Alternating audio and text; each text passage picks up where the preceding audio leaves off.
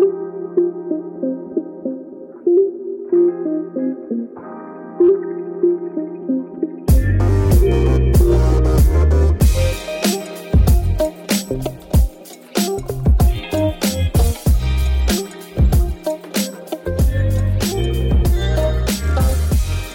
Saludos a todos y bienvenidos a nuestro podcast Frecuencia Resiliencia. Gracias a todos por su sintonía y gracias por su apoyo y comentarios. Nos anima siempre a seguir hablando de resiliencia organizacional y de los temas afines. Les recordamos que nos pueden escuchar en Spotify, YouTube, Google y también nos pueden seguir en Instagram, Frecuencia Resiliencia, y nuestras páginas frecuenciaresiliencia.com y frecuenciaresiliencia.live. Yo soy Timote Graciani, acá de Resilienter, y les deseo una calurosa bienvenida en Frecuencia Resiliencia. En esta serie dedicada sobre la gestión de la continuidad del negocio, hoy hablaremos sobre cómo seleccionar un tipo de ejercicio de continuidad. Existe una lista muy interesante de ejercicios o tipo de ejercicios que podríamos seleccionar en nuestro programa de gestión de continuidad de negocio. Por ejemplo, simulacro, interrupción real, talleres, ejercicios de escritorio, prueba técnica, entre otros. Según la norma ISO 22398, los ejercicios son una importante herramienta de gestión destinada a identificar brechas y áreas de mejora, así como determinar la efectividad de las estrategias de respuesta y de recuperación. Además de medir la competencia de la organización y su personal, los ejercicios son excelentes herramientas para evaluar la integridad, pertinencia y precisión de los planes revisados y los programas modificados. Eso es la definición oficial que da la norma ISO 22398. Es una de las normas muy conectadas y muy relacionada a la ISO 22301 eh, de continuidad del negocio. Por lo tanto, para seleccionar un tipo de ejercicio, lo primero que debemos hacer es aclarar cuáles son nuestras eh, metas, cuáles son nuestros objetivos reales con este tipo de actividad. Deseamos probar una solución técnica, queremos, por ejemplo, capacitar a un equipo, al personal, queremos probar un protocolo o necesitamos medir la competencia técnica de nuestro personal. Así que de acuerdo con nuestro objetivo, podemos seleccionar la herramienta adecuada. No le sugeriría una herramienta, un tipo de ejercicio más que otro porque la realidad es que está completamente relacionado con el propósito que tendrán. Sin embargo, les recomiendo que estos ejercicios sean siempre lo más real posible. Acuérdense del objetivo principal de un gerente de continuidad de negocio. Es mejorar la capacidad de recuperación de su organización. Así que realmente el objetivo principal siempre será este. Pero gracias a esos ejercicios podemos realmente alcanzar otros tipos de objetivos que hemos mencionado justo antes, que serán objetivos más específicos. También cuando se trata de seleccionar un ejercicio, pues la realidad necesitaremos la validación de los ejecutivos. Por favor, no intenten hacer las cosas por su cuenta porque algunos ejercicios la realidad es que pueden poner en riesgo el negocio y es necesario involucrar gente de otras áreas para mitigar lo que podría pasar y ese tipo de, de riesgo que vamos a identificar. Por ejemplo, un ejercicio o una prueba que involucra el core bancario de una institución financiera eh, representa un riesgo grande. Todos los ejercicios, todas las pruebas que van justamente eh, potencialmente a afectar el funcionamiento de ese sistema, debe pasar obligatoriamente por validación de la alta gerencia. Y eso se aplica realmente de forma general a cualquier industria y a cualquier activo que queremos probar, que sea en términos de protocolo, de activo tecnológico o técnico, en, eh, en, su, en, su, en su organización. También su programa de prueba que justamente determina y define todos esos ejercicios y, y pruebas. Hablaremos en otro podcast de cómo diseñar un programa de, de, ejercicios y pruebas de continuidad de negocio, pues este mismo programa también incluirá criterios de éxito e indicador, eh, por ejemplo, KPI sobre eh, la realización y la ejecución de esas pruebas y los resultados que van a obtener. Esos criterios de éxito son bastante importantes dentro de la preparación de este tipo de, ejercicios de prueba. En fin, el ejercicio deberá ser supervisado por la alta gerencia, no necesariamente, obviamente, por el comité ejecutivo o el consejo de, de, director, pero por supuesto, entender que todas las pruebas y ejercicios que vamos a realizar tendrán una eh, vista eh, y una visibilidad, más bien, una visibilidad con la alta gerencia y más cuando se trata de ejercicios que van a incluir temas muy sensibles, activos bastante críticos para la organización. Entonces, ¿cuáles son las opciones de ejercicios que podríamos seleccionar? Existen muchos libros y artículos sobre ese tema disponibles. También en Google, si ustedes buscan de forma sencilla, van a encontrar muchas cosas. Incluso la realidad es que el uso de los términos es diferente, aunque estemos hablando de lo mismo. Pero sí va a encontrar mucha información. Por lo tanto, vamos a intentar ponerlos, esos ejercicios, ese tipo de ejercicio, en categorías. Lo primero es la prueba. La prueba que significa funciona o no funciona. Uh, sí o no, bueno o malo, correcto o incorrecto. Este es el tipo de respuesta que van a encontrar cuando realizan, ejecutan una prueba como tal. En inglés, el término prueba se asocia más a la palabra test como un examen. Puede ser técnico, probar, por ejemplo, si una repartición de carga está funcionando o un cluster, por ejemplo. Eh, o puede ser un procedimental. El protocolo lleva a la respuesta esperada. Eh, personalmente encuentro que es un tipo de ejercicio limitado, no aporta valor con las personas, pero sí es muy útil para asegurarse de que una solución funcione.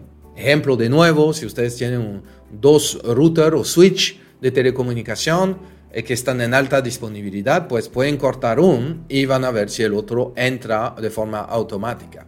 Eso es una prueba para ver si la solución de alta disponibilidad funciona. También tenemos los ejercicios de escritorio. Ese tipo de ejercicio puede hacerse de diferentes maneras. Un taller interactivo con una situación simulada, una conferencia o una revisión de un plan, una charla sobre un plan, un evento real discutido por un grupo de empleados, una lluvia de ideas sobre una amenaza por ejemplo, yo propongo mucho ahora eh, dentro de unos proyectos realizar como una prueba tipo Scrum, es decir, las personas están reunidas, dura 15 minutos, 20 minutos, y ahí hay una lluvia de ideas sobre eh, qué, qué, harían si, por ejemplo, pasaría tal evento hoy. Eso es realmente muy, eh, muy útil y muy fácil de realizar. Eh, no se requiere necesariamente justamente un procedimiento ah, para probar. Puede existir, pero no es necesario. Eh, debe ser un intercambio de información realmente y de comentarios, de ideas sobre una situación determinada o un documento existente. El, objetivo de este tipo de prueba es realmente provocar reacciones, ayudar a la gente a pensar, a imaginar eh, soluciones. En el fondo, no hay realmente respuestas correctas o incorrectas.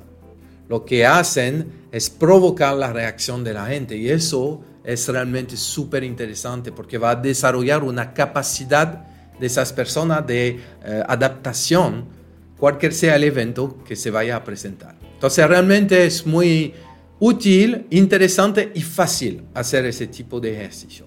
También tenemos eh, las simulaciones o simulacros. Simular significa fingir o imitar, por lo que no estaremos en condiciones reales. Podemos realizar ese tipo de eh, simulacro reproduciendo una situación. En mi opinión, se debe elegir ese tipo de ejercicio de acuerdo con el tipo de plan, por ejemplo, que ustedes quieren, eh, quieren probar. Creo que un simulacro se aplica muy bien con un plan de gestión de crisis. Eso es un ejemplo típico de uso de la noción de simulacro y funciona realmente eh, muy bien con ese tipo de, de ejercicio. También tenemos los ejercicios paralelos, acorde a la, ISO 22301, se describe como que el proceso primario no se detiene. O por lo tanto, vamos con este tipo de ejercicio a ejecutar una recuperación de un servicio, de un sistema de tecnología o de un activo técnico o un proceso sin afectar el activo o proceso en producción. Eh, ahorita estábamos hablando de, por ejemplo, de un ejercicio con el core bancario en el ejercicio paralelo, ustedes no tocan al core bancario en producción, sino que hacen el ejercicio con el core bancario en, eh, que, existe en paralelo, por ejemplo, en otro, en otro sitio eh, informático o data center. Lo que es cierto es que no vamos a detener el proceso en producción. Lo hacemos en paralelo.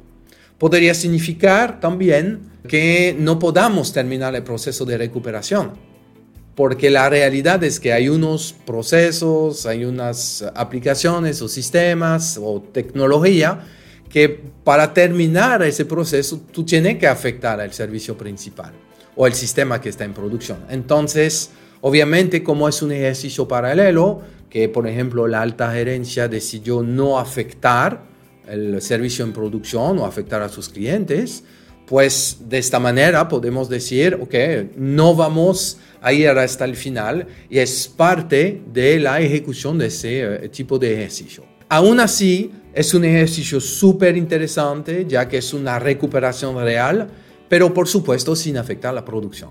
En fin, tenemos la interrupción total.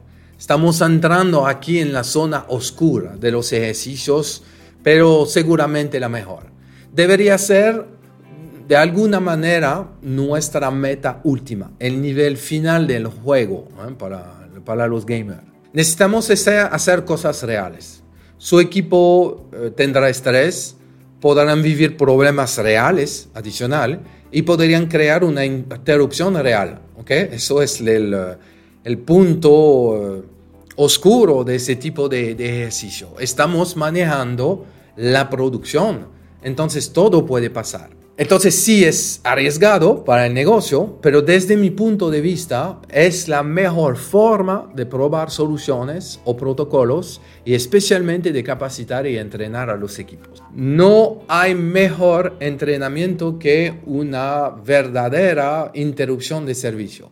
Sin embargo, nuestro objetivo no necesariamente provocar una interrupción de servicio porque va a afectar a los clientes. Y no queremos eso, es cierto. Pero la realidad, señores, es que no sabemos nunca cuándo va a pasar un evento o cómo va a afectar realmente el servicio.